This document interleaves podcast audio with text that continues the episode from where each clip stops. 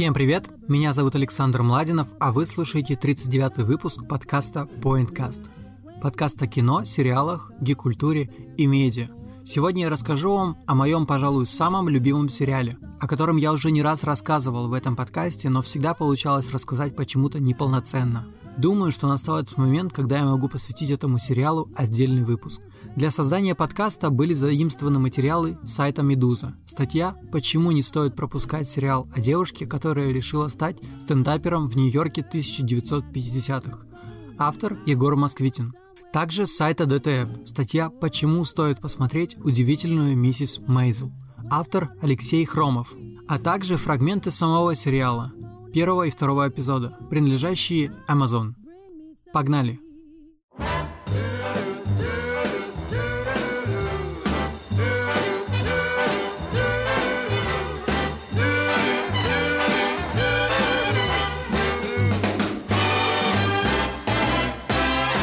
Удивительная миссис Мейзел – самый оптимистичный и легкий сериал 2017 года и один из самых ярких проектов Amazon – Шоу рассказывает о домохозяйке Мириам Мейзел, которая становится успешной стендап-артисткой.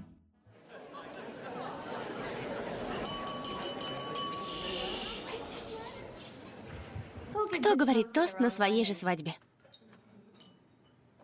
Кто так делает? Кто стоит посередине зала после трех бокалов шампанского, выпитых на пустой желудок? Совершенно пустой. Потому что, чтобы влезть в это платье, нужно отказаться от твердой пищи на три недели. Кто так делает? Я.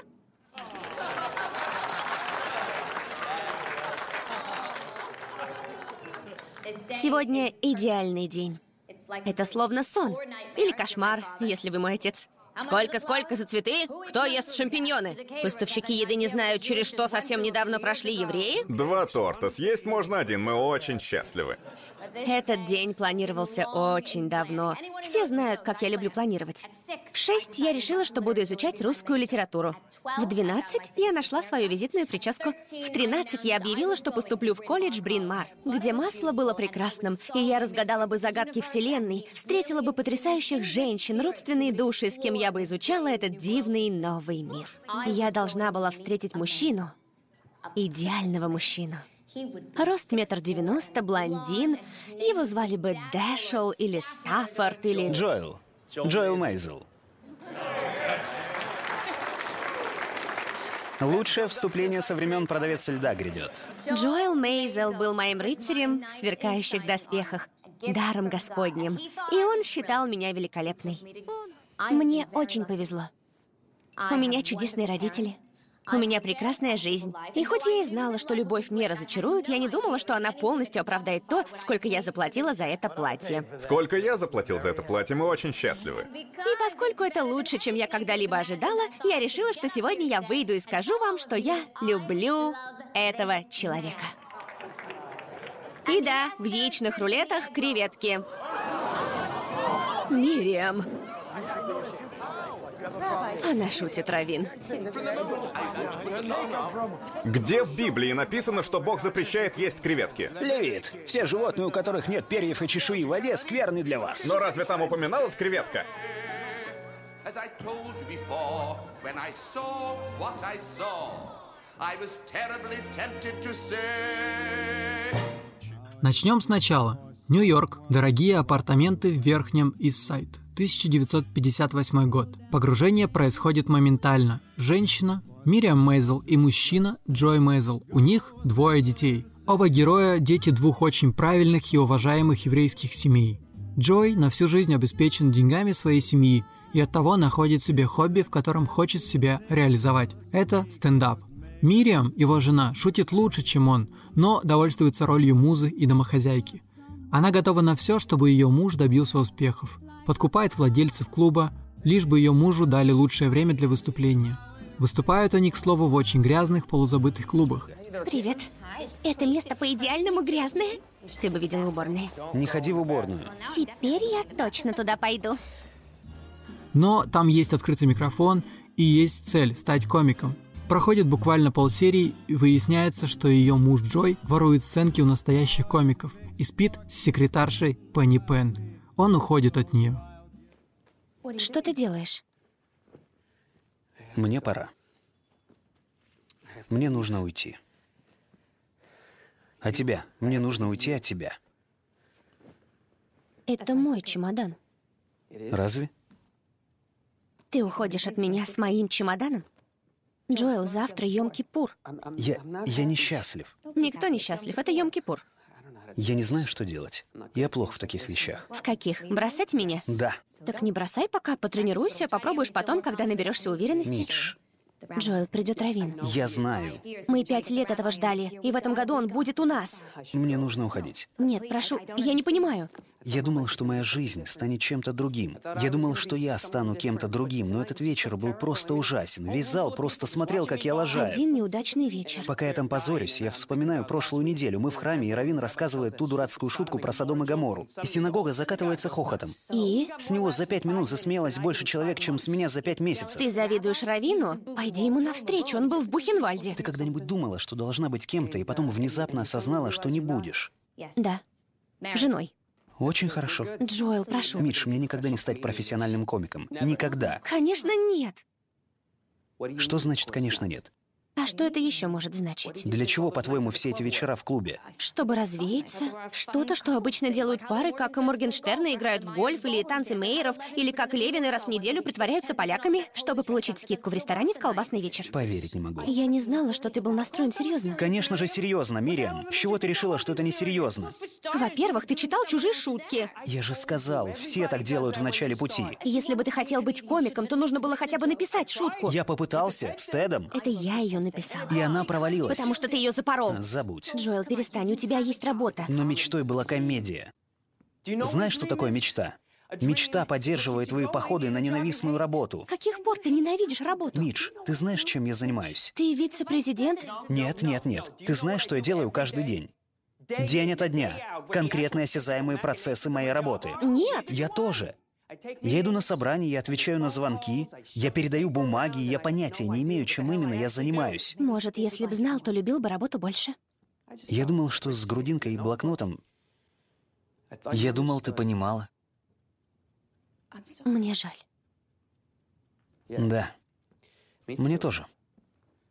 Джоэл, ты не можешь просто уйти. Я люблю тебя. У нас дом, дети. Они заметят. Мне пора. Нет, нет, стой. Я буду лучше. Буду лучше. Буду еще внимательней. Ты можешь уволиться. Будем ходить в клуб каждый вечер. Я куплю тебе еще блокнотов. У меня интрижка. Уже несколько месяцев. Я думал, это временно, но... С кем? Пенни, Твоя секретарша. Ты бросаешь меня ради девки, которая не знает, как точить дело карандаши? не в ней. Это была новая точилка. Электрическая. Там всего лишь нужно нажать. Ты не понимаешь, мне нужно начать все заново. С ней. Она победила. Это не конкурс. Просто я не хочу эту жизнь. Верхний Вестсайд, лучшие места в храме. Жена, двое детей. Я просто не хочу этого. Передашь родителям за меня?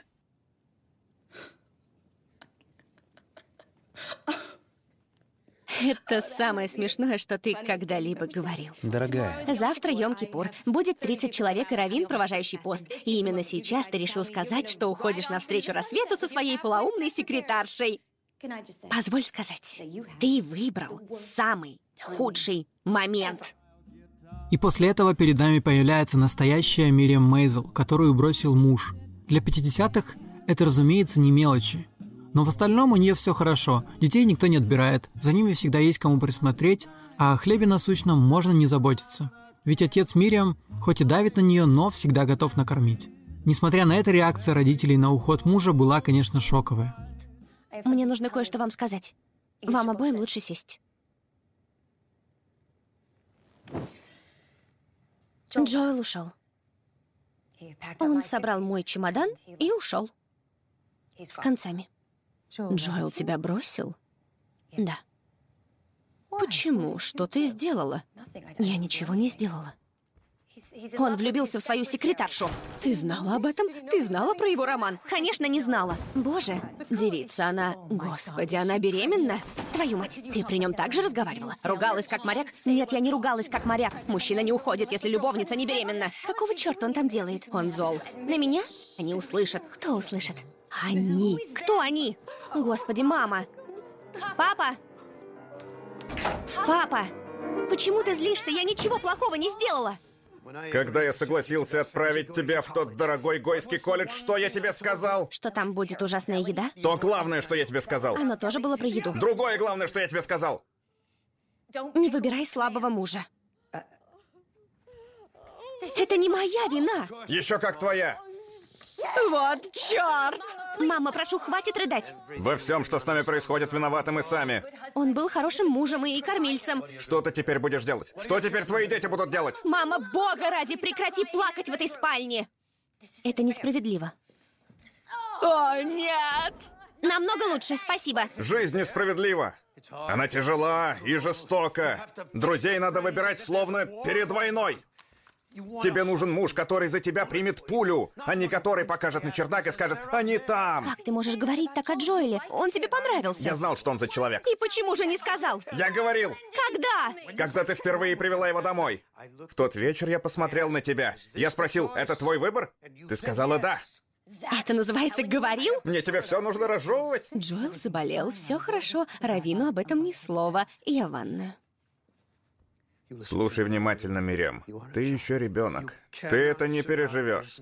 Я не фанат Джоэла, но тебе нужен муж. А детям нужен отец. И что мне делать? Купить мужа в магазине? Приведи себя в порядок. Надень его любимое платье. Затем найди его и заставь вернуться. autumn in New York. Why does it seem so inviting?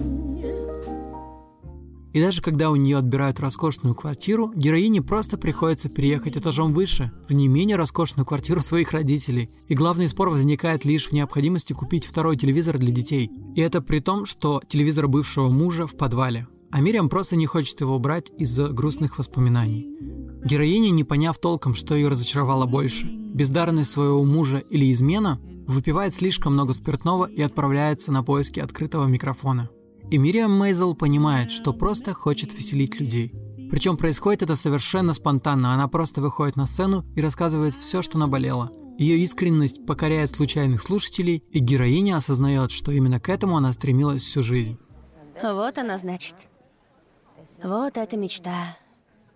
Стоять здесь одному, на этой грязной липкой сцене. Не получилось с этим, не получится со мной. Так, значит, Джоэл? Кто такой Джоэл? Что? Кто такой Джоэл?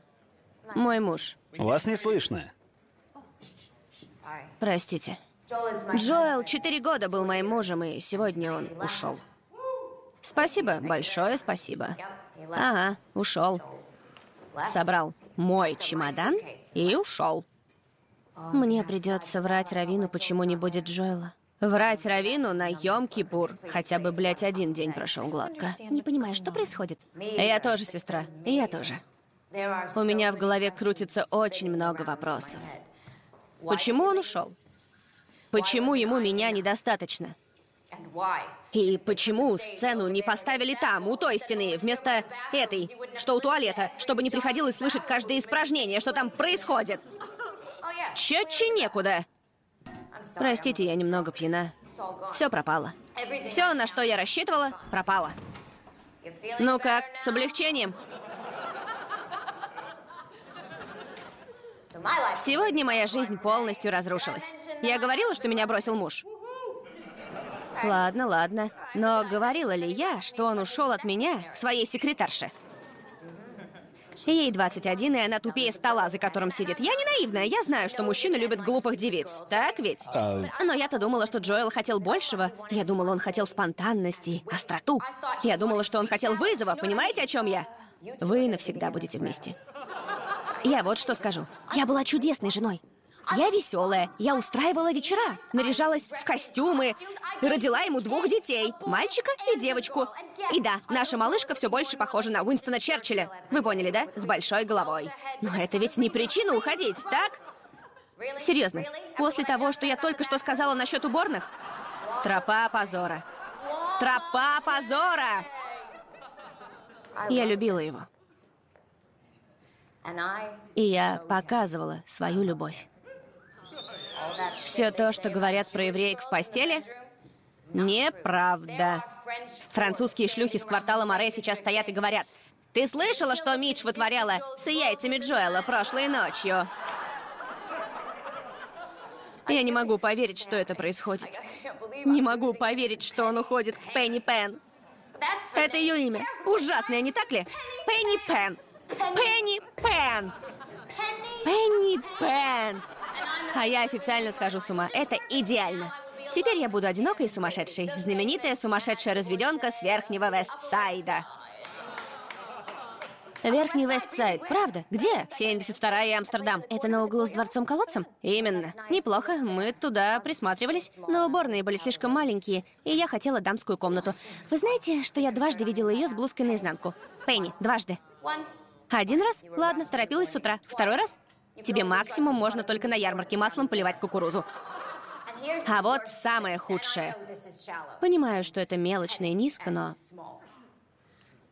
Она даже не настолько красива. Ее лодыжки и ее икры одной ширины. Уж извините, но взгляните на меня. Я такого же размера, какого я была на свадьбе. И кому не хотелось бы приходить домой вот к этому каждую ночь? Так, ладно. Сегодня не лучший день для ответа на этот вопрос. Я плакала, у меня опухло лицо, и просто... Не смотрите на голову, начиная отсюда. Кто не хотел бы прийти к этому? Честно говоря, меня слегка раздуло. Я выпила много вина, и мой живот слегка... Можно одолжить? Спасибо. Игнорируйте это, и это тоже. Но представьте, что вас каждый день встречают они. Да, очень хороши, да? Плюс, они в прекрасной форме. Серьезно, никогда, блядь, в жизни Пенни Пен не сможет сравниться с этими сиськами! Ну и что, что тебе не стать стендап-комиком? Посмотри, что встречает тебя у двери. Сейчас же спускайтесь. Охереть. Думаете, Боба Ньюхарта дома такие же ждут? Риклса? Может быть. На выход. Нахуй, Пенни Пен! Браво! А следом ее арестовывают за непристойное поведение и выступление без лицензии. Но ее тут же освобождают, потому что за нее вносит залог ее будущий менеджер и лучшая подруга Сьюзи Майерсон, персонаж, который по важности, наверное, сопоставим с Мириам. Сьюзи увидела выступление Мириам в баре и поняла, что этой девушке суждено быть великим комиком. Ты заметила, что я не в своей обуви? Так и есть. Не знаю, правда, как так вышло. Теперь я незамужняя, седая, бывшая преступница, пьющая алкоголь, заедая старыми орехами в чужих туфлях. И если ты до сих пор расстроена из-за мужа, то не стоит. Он был фальшивкой и неудачником. Ты его не знаешь. Я знаю, что он рассказывал шутки Боба Ньюхарта. Все воруют, ведь так? Ты нет. Что я нет? Воруешь. Ты не воруешь. У тебя все было оригинальным. Грубовато, конечно, но поверь, в этом точно что-то есть. Может, мы сможем встретиться где-нибудь в клубе побольше, если Бас сможет умереть. О чем ты? О твоем выступлении. У меня нет выступления. Будет, когда мы закончим. Я не понимаю. Ты должна заниматься стендапом, и я могу тебе помочь. Да брось. Я серьезно. Я мать. Отлично, используй это. Детишки делали что-нибудь странное? Сегодня был единственный случай. Есть лекарство, которое я могу принять, чтобы такого больше не повторилось? Слушай, я в клубах работаю уже 15 лет. 15 лет я смотрю на всякого рода неудачников, считающих себя Джеком Бенни.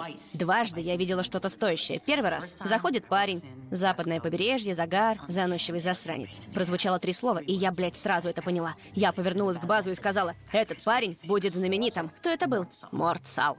Он хорош, мы видели его в Гроссингере в прошлом году. Второй раз был сегодня. Прекрати. Я знаю, что я права, так же, как знаю, что пока каким-то образом не разбогатею и не найду немецкую шлюху, которая будет гулять со мной по парку дважды в день в моей старости, то останусь до конца дней одна. Это неправда. Все нормально. Я не против быть одна. Я просто не хочу быть незначимой. А ты? Но это все не превращает удивительную Мейзел в историю о капризах главной героини. Создатель и режиссер сериала Эми Шарман Паладино на волне феминизма просто пытается напомнить, что сериал о самостоятельной женщине, не обязательно истории выживания. То самое банальное, но почему-то забытое. Богатые тоже плачут. Здесь речь идет не о том, как жить одинокой матери. Поднимается более интересный вопрос. Зачем? Героиня всю жизнь осознавала себя через родных. Сначала она дочь, потом жена, потом мать. И только расставшись с мужем, она начинает задумываться, а чего хочется лично ей. Мириам из тех людей, кто постоянно не задумываясь шутит, и даже в будничных разговорах. И это очень ярко показывает разницу между теми, кто очень старается быть смешными, и теми, у кого это получается естественно и легко. Не отстает от нее и ее менеджер Сьюзи Майерсон. Прости. Ты где вообще ходишь? Я знаю, знаю. Полдесятого. Я пришла в полдесятого утра. Знаешь, когда я в последний раз приходила в полдесятого? Я тогда гуляла всю ночь и вернулась домой в полдесятого утра. Вот, когда я приходила в полдесятого. Простите, ночь была ужасная. Эй, это ты пришла ко мне. Я тебя не просила ко мне стучаться. Даже не говорила, где я живу. Но ты выяснила это, пришла ко мне и начала стучаться по своей доброй воле. Я забыла. А, ну вот так-то лучше. Так даже лучше, что ты просто забыла. Я боялась, что ты запомнила и решила меня не встречать. Но сейчас я точно знаю, что ты даже не думала. Где мы вообще? Мы что, блядь, в Версале? Это моя квартира. Стол накрыло на 30 персон. Посуды столько не бывает. Боже мой, это посадочная полоса? А самолет где, в ванной? А я и не догадывалась, какая ты важная. Если б знала, что нужна королеве Англии, то я бы поняла. Я-то думала, что ты пьяная домохозяйка, которой помощь нужна. Я ж не знала, что ты потомок короля Карла. Хочешь холодного чая? Хочу ли я чая? Дай-ка подумать. Иди нахуй, не хочу я твой сраный чай. Сначала заставила меня ждать, потом напрочь убила меня экскурсией по Букингемскому дворцу. Садись, я принесу холодного чая. Сесть где? Здесь? Прямо сюда? Ты шутишь, что ли? Эта мебель не для сидения. На такой мебели только богатого дядюшку оплакивать. Тебе нужно пакетами все накрыть. Не нужно. Герои удивительная миссис Мейзел хоть и гротескны, но не плоские. Каждый ведет себя неоднозначно и раскрывается по ходу истории. Яркий пример тому отец Мириам, Эйб Вайсман. Поначалу он может показаться типичным заносчивым патриархом семьи. Стой там. Я не жесткий человек, Джоэл. Но если бы я был им, то потащил бы тебя наверх в свою квартиру и сбросил бы из окна. Знаешь, почему я не сброшу тебя из этого окна? Нет. Потому что мое окно этажом выше, и я хотел бы гарантированный результат. Эйб. Нет, не называй меня Эйб. А как называть? Никак. Никак меня не зови. Не разговаривай со мной, не смотри на меня. Если увидишь меня на улице, перейди ее. И неважно, будет ли там переход. Твоя безопасность на дороге больше меня не интересует. Я... Что ты?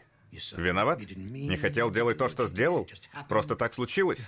У тебя дети, Джоэл. Ты обещал. Я знаю. Глупый ты мальчишка. Где ты еще найдешь такую девушку, как Мириам? Но буквально через пару серий уже видно, что жена и дочь могут легко им манипулировать. Главное оставлять видимость, что он все решает сам.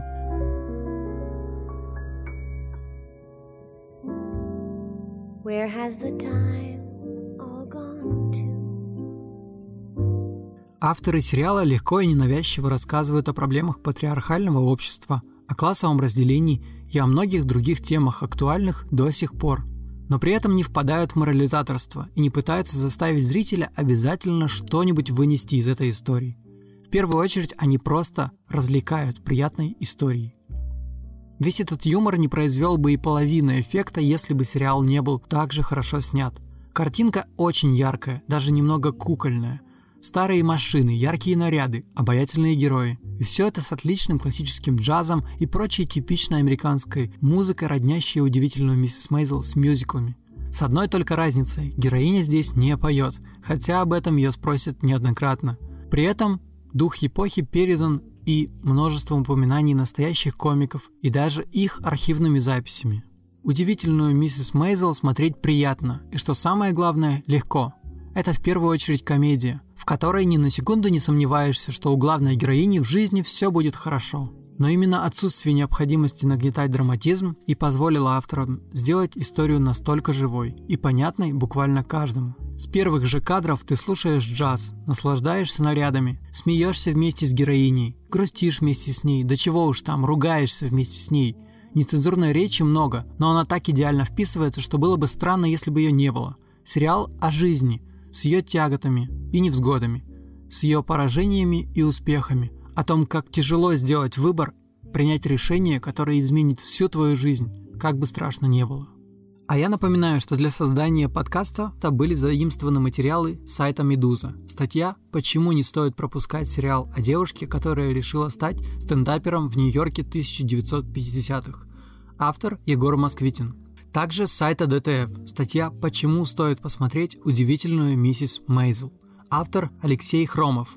А также фрагменты самого сериала, первого и второго эпизода, принадлежащие Amazon. Спасибо всем, кто послушал этот выпуск. В нем я рассказал про первый сезон. Если вам очень сильно понравилось и вы хотите, чтобы я также рассказал вам о втором сезоне, то ставьте звездочки в iTunes. У меня сейчас их там 30, 30 оценок. Когда число дойдет до 40, я обещаю, что выпущу такой же рассказ про второй сезон. Всем спасибо, всем пока.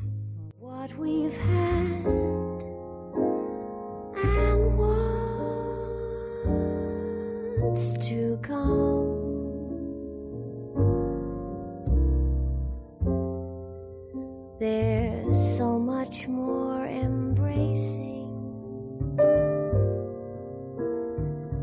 still to be done, but time